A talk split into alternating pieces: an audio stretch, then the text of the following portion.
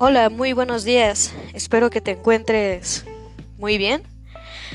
El día de hoy quiero seguir hablando de este libro que es Psicotécnicas Pedagógica, eh, Teoría y Práctica de Víctor Matías Rodríguez Rivera, editorial Trillas. Eh, ¿Por qué? Porque me, me está gustando bastante estudiarlo con ustedes y hay cosas que a veces damos por hecho, ¿no? Hay cosas que decimos eh, sin un sustento. O a lo mejor lo digo solo por mí, puede ser que sea la única que cometa este error. Pero a veces decimos, por ejemplo, cosas como es que depende del contexto del niño, depende las circunstancias en las que la alumna o el alumno creció y que determinan su conducta eh, con la sociedad, con las demás personas, ¿no? O que determina sus capacidades cognitivas o sus capacidades físicas. Es que a veces decimos, se percibe que ese niño no come lo suficiente porque tiene la piel de esta manera, eh, que a veces puede ser una característica que, es causa de una mala alimentación o, de una mala hidratación en general, condiciones de vida que dificultan eh, su em, salud en la mejor medida posible. Entonces, este libro es muy interesante para mí porque viene a contestar varias preguntas o varias, eh, varios argumentos que tenemos a veces, pero que no están eh, con el sustento completo que merecen. Vaya. ¿Por qué lo digo? Porque el siguiente tema son los recursos para el estudio de algunos factores físicos y socioeconómicos condicionantes de la personalidad. O sea, aquí ya no nada más vamos a especular qué es lo que nosotros consideramos o pensamos eh, acerca de lo que sabemos de los alumnos.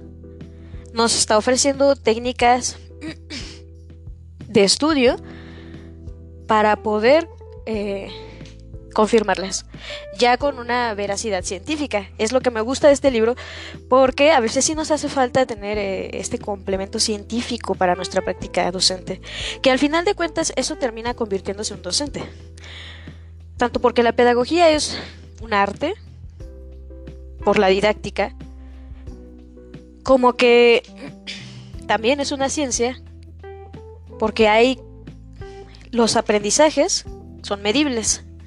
O sea, esto es muy complejo, medir un aprendizaje, porque es totalmente abstracto, es totalmente individual.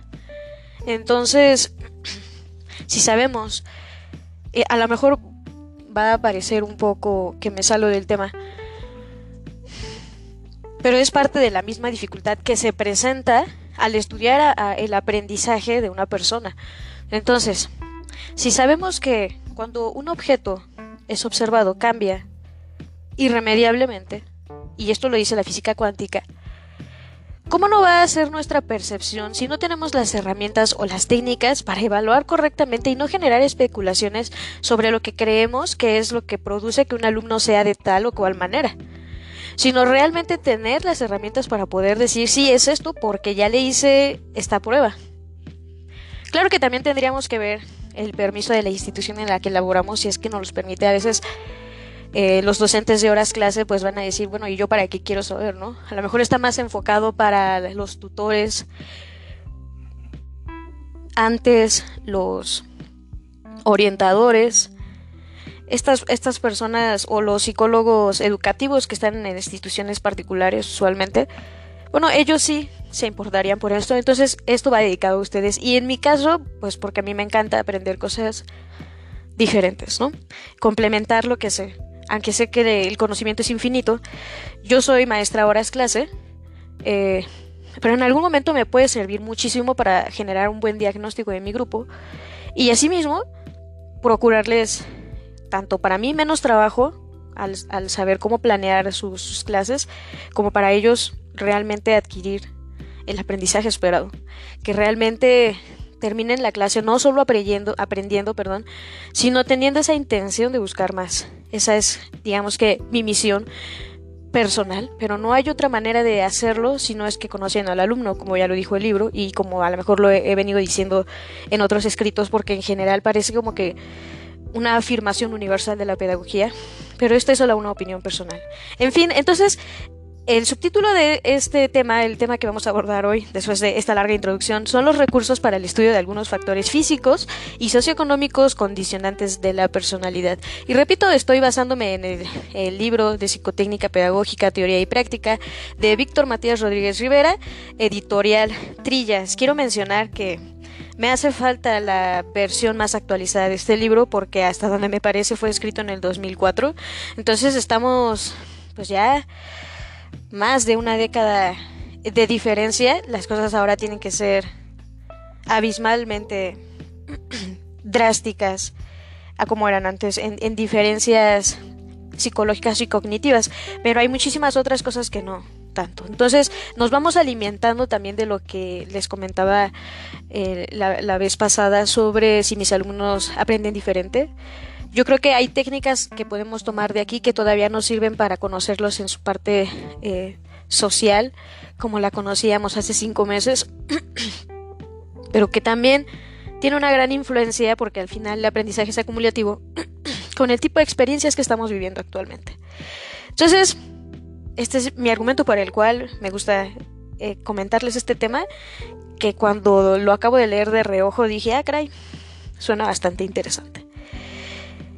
La personalidad individual, según eh, en el capítulo anterior de este libro, eh, está integrada por una triple realidad debido a que su desarrollo y cabal formación están supeditados a otros factores externos y en su estudio requiere el concurso de otros procedimientos mm, no propiamente psicotécnicos.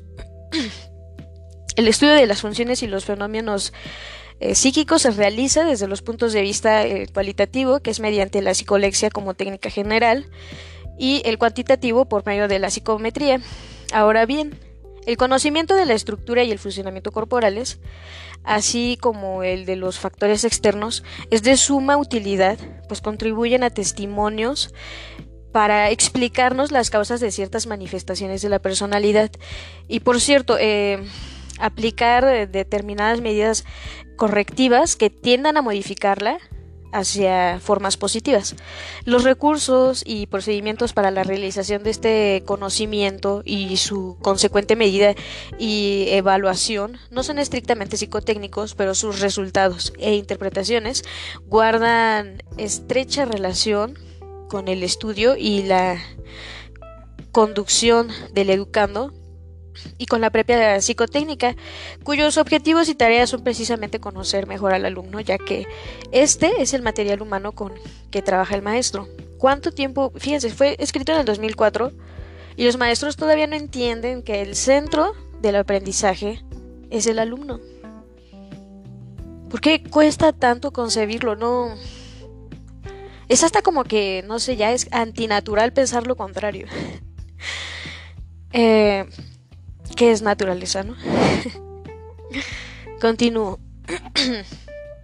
Los recursos y procedimientos para la realización de este conocimiento y su consecuente medida y evaluación, como ya había dicho, pues no van a ser propiamente psicotécnicos y entonces el estudio del educando sigue tres dimensiones fundamentales. Una es la investigación médico-biológica que se refiere a la estructura eh, somático-funcional, que hasta donde sé es lo que vamos a hablar el día de hoy. La segunda es la investigación psicotécnica que se va a ocupar de las funciones psíquicas cuantitativas y cualitativas, esa también me interesa bastante. Y tres, la investigación socioeconómica constituida por los tres factores externos.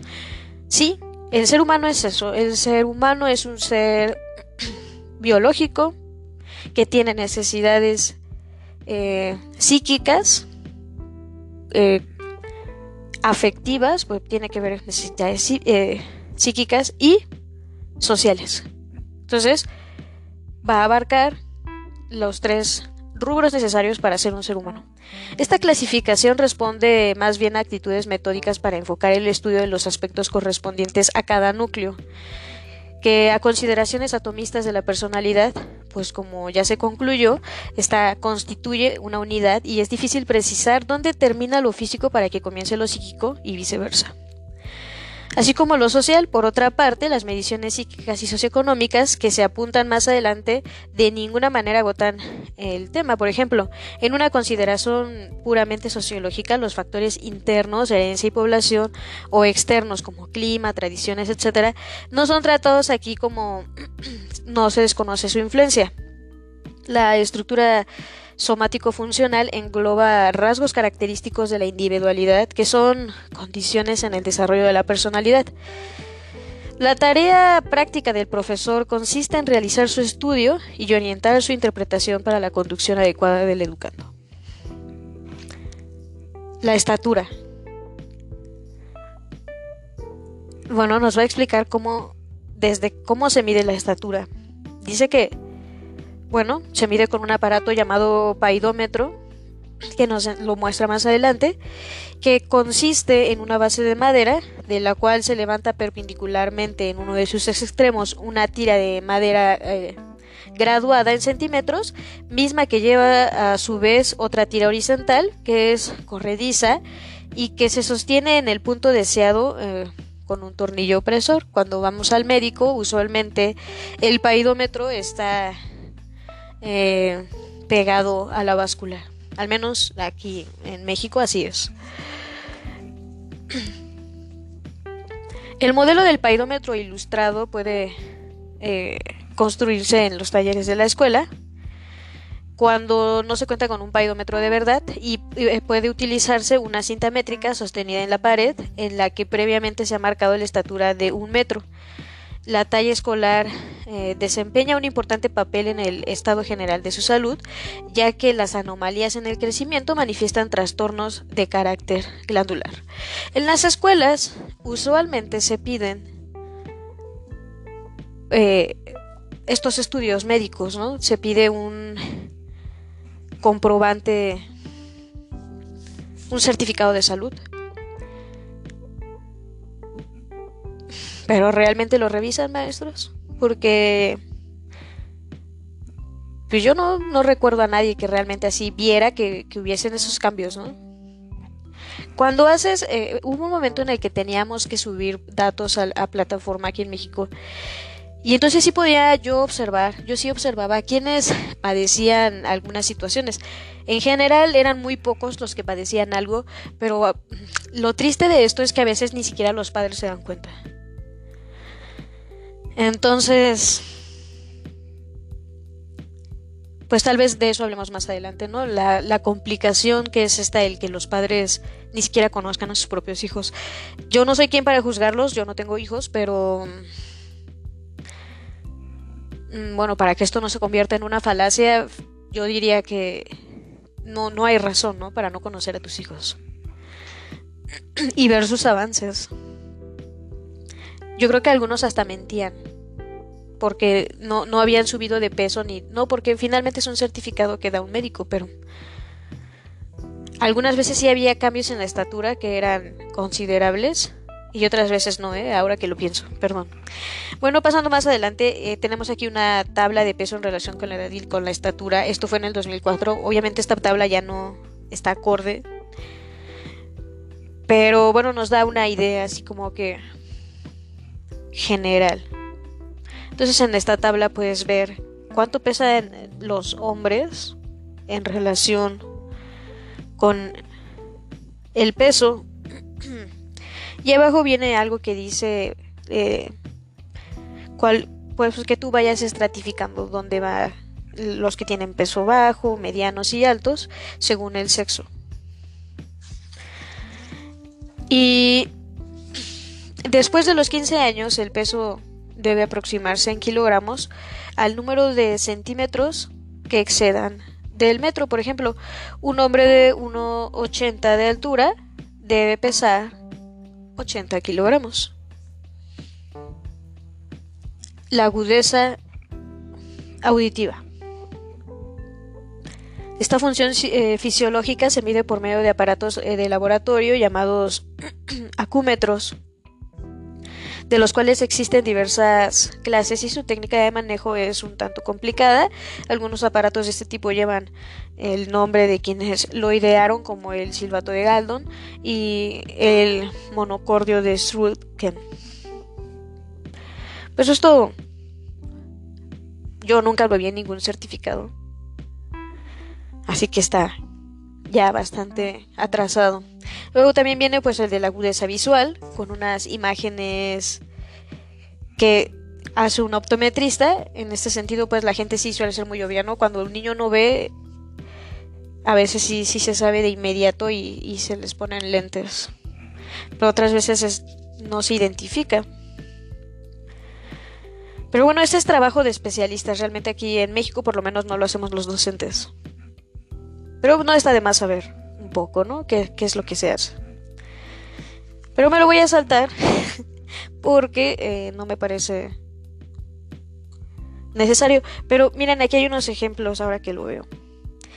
Dice, aprovechando los tiempos de recreo, descansos o el de otras actividades en el que el salón queda vacío, podemos pedir a los niños con supuesto problema de audición que se queden dentro de él y en forma individual y colocando al niño en lugares más retirados del aula, proceder a dar sencillas órdenes en voz normal, ponte de pie, di tu nombre, siéntate, saca tu cuaderno de dibujo, sal del salón, etc. Así el profesor está en condición de formarse un juicio acerca de la capacidad para oír a sus alumnos. Me, me retracto. Porque pues sí vienen cosas importantes. Eh, esto es, eh, haciendo un paréntesis, esto cuando yo subo este, este contenido lo hago sin estudiar, lo hago así al, al cómo va, ¿no? Y yo sé que esto a lo mejor puede disminuir la calidad, lo entiendo, pero bueno, estoy estudiando, ¿no? Es, y es compartir con ustedes mi momento de estudio, que lo disfruto mucho. Es solo una parte de mi momento de estudio. Entonces es una conversación, ¿ok? Si lo vemos así, a lo mejor no es tan pesado como antes que solamente leía. Y bueno, entonces, sí podemos saberlo. Hay aquí una situación de riesgo con la que hay que tener cuidado. Por ejemplo, pues quedarte en un salón solo o sola con un alumno implica muchos riesgos de todo tipo, en los que definitivamente nadie se quiere meter. Y que no son correctos tampoco.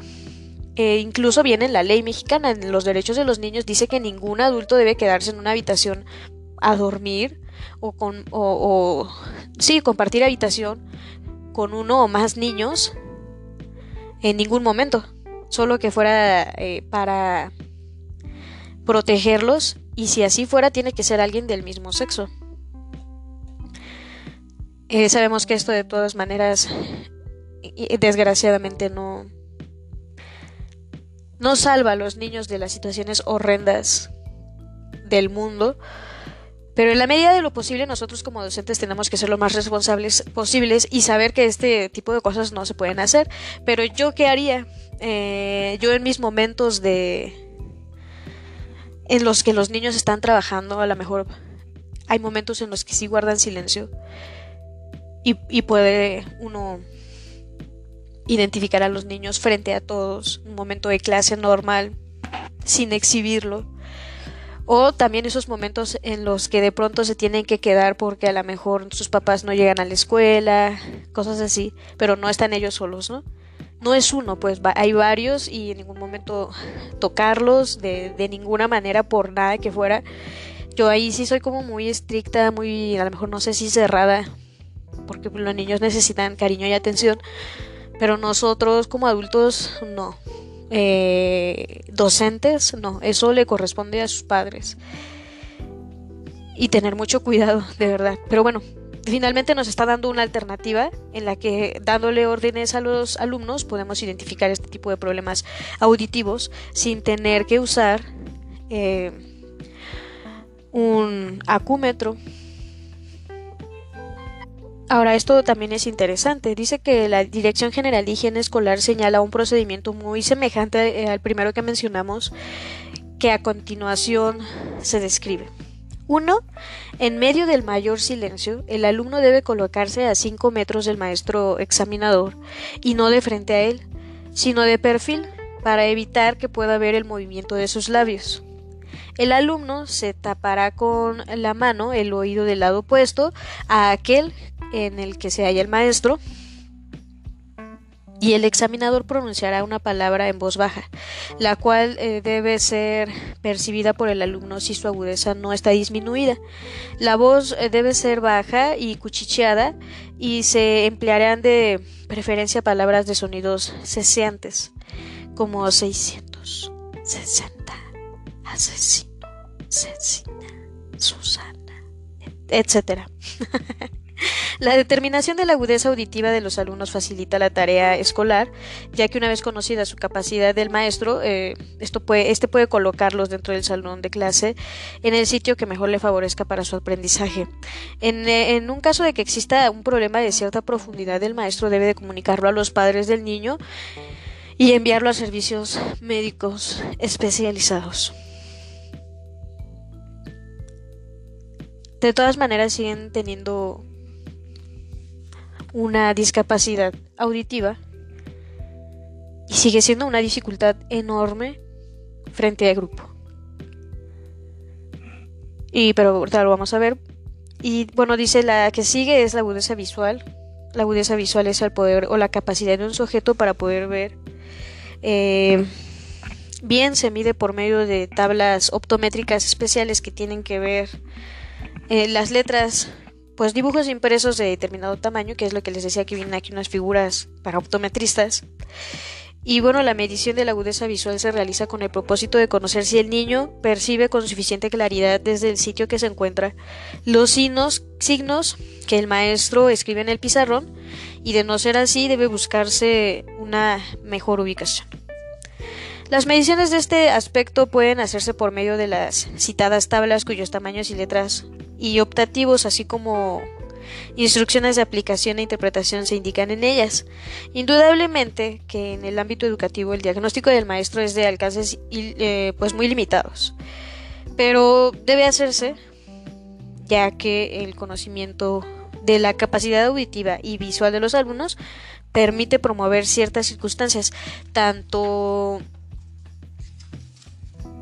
de la organización como de la planeación escolares, además de tener en cuenta que la falta de percepción auditiva perjudica la labor educativa e influye desfavorablemente en la formación de la personalidad del niño en edad escolar. Eh, Ricardo Mandolini, en su psicología pedagógica, nos ilustra con el siguiente ejemplo. Aplicación desde una distancia de 5 metros se pide al sujeto examinado indique en qué dirección apuntan las puertas de los signos de la primera línea. En caso de que no viera los signos de la primera línea, se hacen ver desde la misma distancia la segunda hilera o la tercera o la cuarta, etcétera, si fuera necesario. La aplicación